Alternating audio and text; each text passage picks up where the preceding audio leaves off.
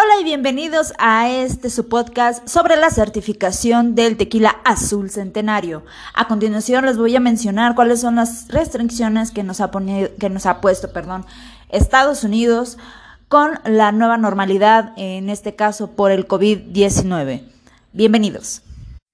Recordemos que para hacer cualquier tipo de exportación debemos de verificar cuáles son las regularizaciones arancelales y no arancelales que este producto necesita.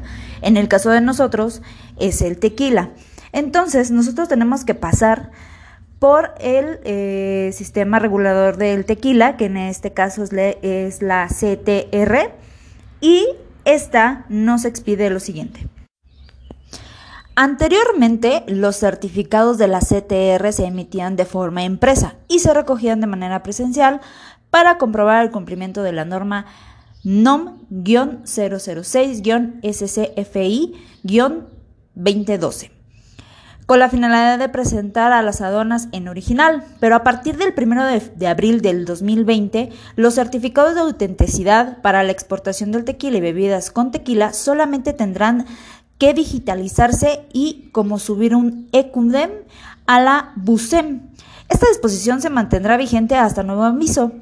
En la circular G-281 diagonal 20 SE da a conocer que el Consejo Regulador del Tequila informa que a partir del 17 de julio del 2020 los certificados de autenticidad para la exportación del tequila serán expedidos con un código de seguridad QR por lo que de este nuevo formato permitirá validar y autenticar que estos a través del escaneo del QR por medio de la aplicación Validap, la cual se puede utilizar.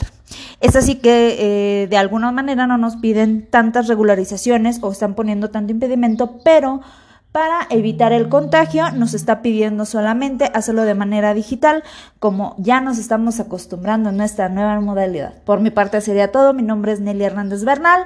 Nos vemos a la próxima.